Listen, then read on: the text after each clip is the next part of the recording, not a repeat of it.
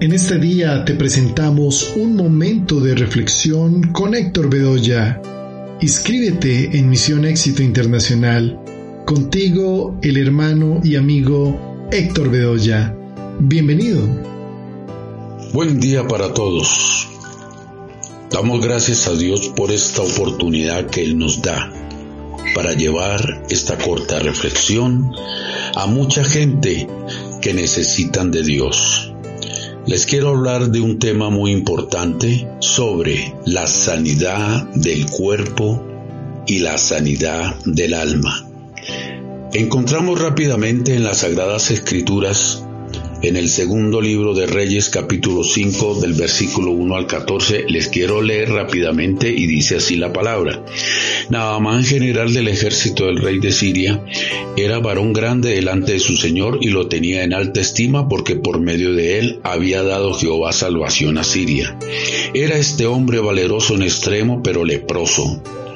Y de Siria habían salido bandas armadas y habían llevado cautivo de la tierra de Israel a una muchacha la cual servía a la mujer de Naamán. Esta dijo a su señora, si rogase mi señor al profeta que está en Samaria, él lo sanaría de su lepra. Entrando Naamán a su señor, le relató diciendo, así y así ha dicho una muchacha que es de la tierra de Israel. Y le dijo el rey de Siria, anda ve y yo enviaré cartas al rey de Israel. Salió pues él llevando consigo diez talentos de plata, seis mil piezas de oro y diez mudas de vestidos. Tomó también cartas para el rey de Israel que decían así, Cuando lleguen a ti estas cartas, sabe por ellas que yo envío a ti mi siervo Namán, para que lo sanes de su lepra. Luego que el rey de Israel leyó las cartas, rasgó sus vestidos y dijo, soy yo Dios que mate y dé vida para que éste envíe a mí a que sane su hombre de su lepra. Considera ahora y ved cómo busca ocasión contra mí. Cuando Eliseo, el varón de Dios, oyó que el rey de Israel había rasgado sus vestidos, envió a decir al rey, ¿por qué has rasgado tus vestidos? Venga ahora a mí y sabrá que hay profeta en Israel. Y vino Namán con sus caballos y con su carro y se paró a las puertas de la casa de Eliseo. Entonces Eliseo le envió un mensajero diciendo, ve y lávate siete veces en el Jordán y tu carne se te restaurará y serás limpio. Y Namán se fue enojado diciendo, he aquí yo decía para mí, saldrá él luego, y estando en pie invocará el nombre de Jehová su Dios, y alzará su mano y tocará el lugar y sanará la lepra. Habana y Farfar, río de Damasco, no son mejores que todas las aguas de Israel. Si me lavar en ellos, no seré también limpio. Y se volvió y se fue enojado. Mas sus criados se le acercaron y le hablaron diciendo, Padre mío, si el profeta te mandara alguna gran cosa, ¿no la harías? ¿Cuánto más diciéndote lávate y serás limpio? Él entonces descendió y se zambulló siete veces en el Jordán, conforme a la palabra del varón de Dios, y su carne se volvió como la carne de un niño y quedó totalmente limpio. Les quiero hablar sobre este tema tan importante, las, la sanidad del cuerpo y del alma. Y vamos a meditar, más que todo en el versículo 14, sobre la zambullida de un hombre llamado Namán, que nos revela siete cosas que debemos renunciar para ser sanos en cuerpo y alma. Dice el versículo 14 que él se descendió, se zambulló siete veces en el Jordán, conforme a la palabra del varón de Dios, y su carne se volvió como la carne de un niño y quedó limpio. Siempre hemos tenido problemas en nuestra vida social, nuestro carácter, hemos tenido enojos, y son problemas acumulados que han creado situaciones negativas que hacen que nos sintamos enfermos. Recordemos que toda emoción negativa tiende a enfermar alguno de los órganos de nuestro cuerpo. Las emociones no expresadas afectan nuestra vida de manera significativa. Entremos pues a analizar quién era este hombre. Era muy importante, dice la palabra. Era un general del ejército del rey de Siria. Tenía fama en aquella provincia. Pero tenía un problema. Era leproso y en ese tiempo la lepra no se podía tratar, no tenía cura.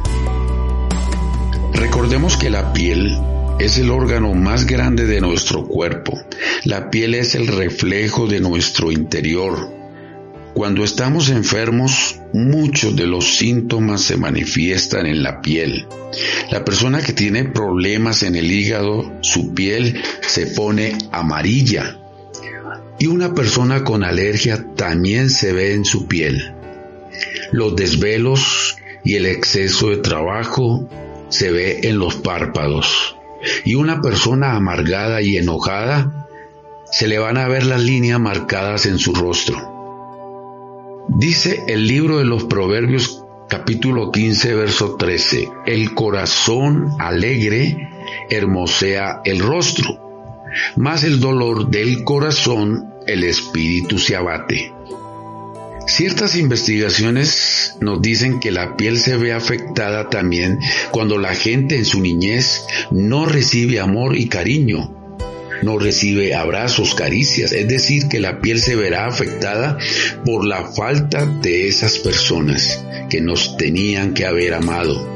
Aquí descubrimos que Naamán estaba pasando por esta situación el por qué siete veces tenía que meterse en el río.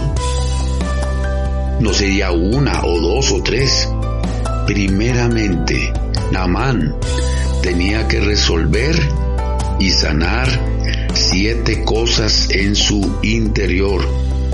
Resolver también siete situaciones internas para poder recibir la sanidad en su cuerpo. Vamos a verla ahora mismo. Su primera zambullida eso puede significar el orgullo. Lo primero que dice la Biblia sobre Naamán es que era un hombre muy grande delante de su Señor, pero era un hombre muy orgulloso.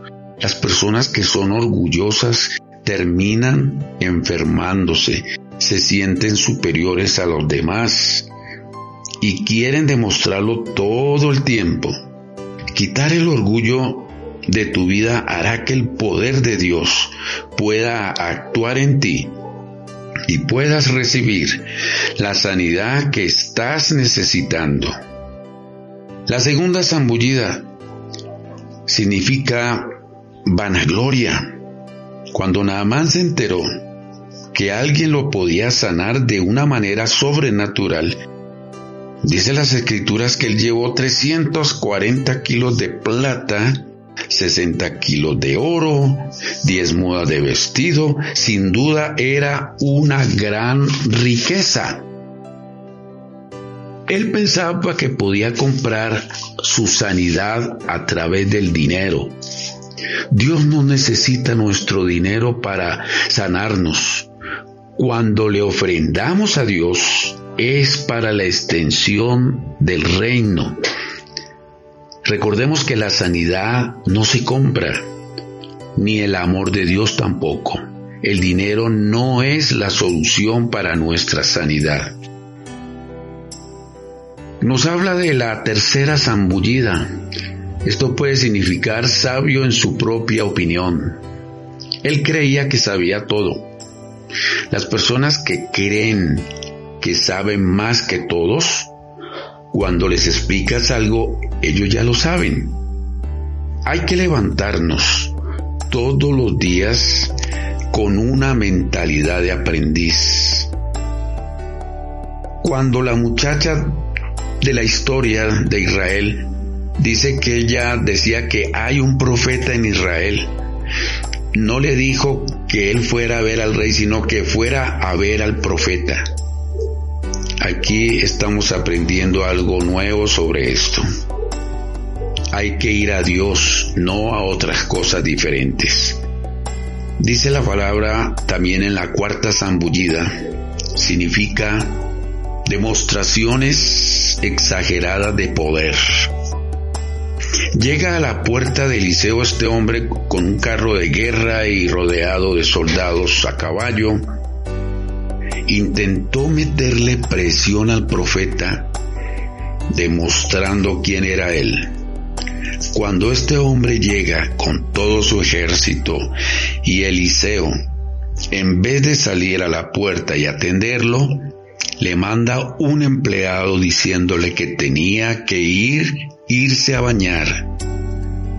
Recordemos que Dios busca corazones humildes y sinceros para poder bendecir. Necesitamos pues, amigos, humillarnos para que seamos ensalzados, para que recibamos la sanidad que queremos. Nos dice las escrituras en la quinta zambullida, significa el enojo. El que se enoja, dice un dicho, pierde y tiene dos trabajos, enojarse o contentarse. Dice la Biblia que Naamán se fue muy enojado. Y estadísticamente la gente que se enoja muy seguido vive menos tiempo, ¿sabías? Tiene problemas cardíacos, hay problemas hepáticos y gastrointestinales.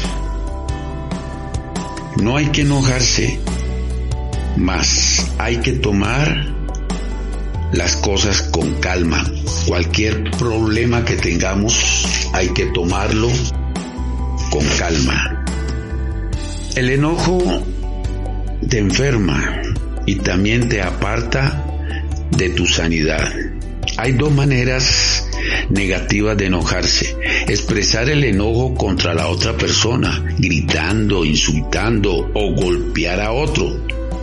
Hay gente que se expresa, que expresa su enojo en, en forma interna, en vez de decirlo todo. Se vuelve eso un problema interno. Una manera sería entregarle a Dios todos esos enojos de una manera sobrenatural. Hay que entregarle todas esas, esas rabias, esas angustias que nosotros tenemos en el corazón. Encontramos ahora la sexta zambullida. Esta significa obediencia. Todo se hace conforme dice Dios.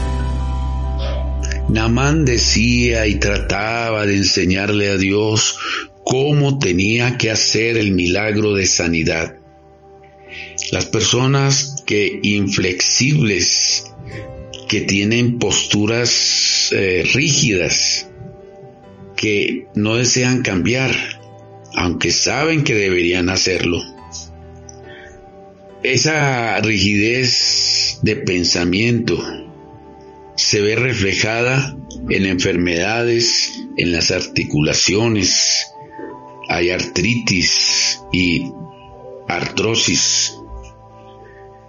Recordemos que hay que abrir la mente a lo nuevo de Dios y aceptar y creerle en la forma que Dios quiere que nosotros creamos.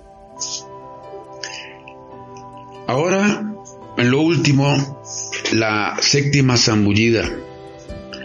Esto significa las comparaciones o la envidia. Aquí encontramos en el versículo 12, cuando este hombre decía, Habana y Farfar, ríos de Damasco, no son mejores que todas las aguas de Israel. Las comparaciones te llevan a la envidia y la envidia te enferma. Dios tiene que sanar ese espíritu de comparación. No compitas ni te compares con nadie. Solo supérate cada día. Estas siete cosas eran obstáculos que Dios fue sanando en un espacio de horas. Dios lo fue tratando lo mismo hará con nosotros. Dios le fue rompiendo todos los esquemas mentales porque Él sabe que si rompemos las formas negativas de pensar, nos vamos a sanar. Espero que esta reflexión pueda servir a las personas que lo escuchan. Bendiciones para todos. Somos Misión Éxito Internacional. ¿Cuál es tu misión? Ven y acompáñanos. Escríbenos al correo reflexión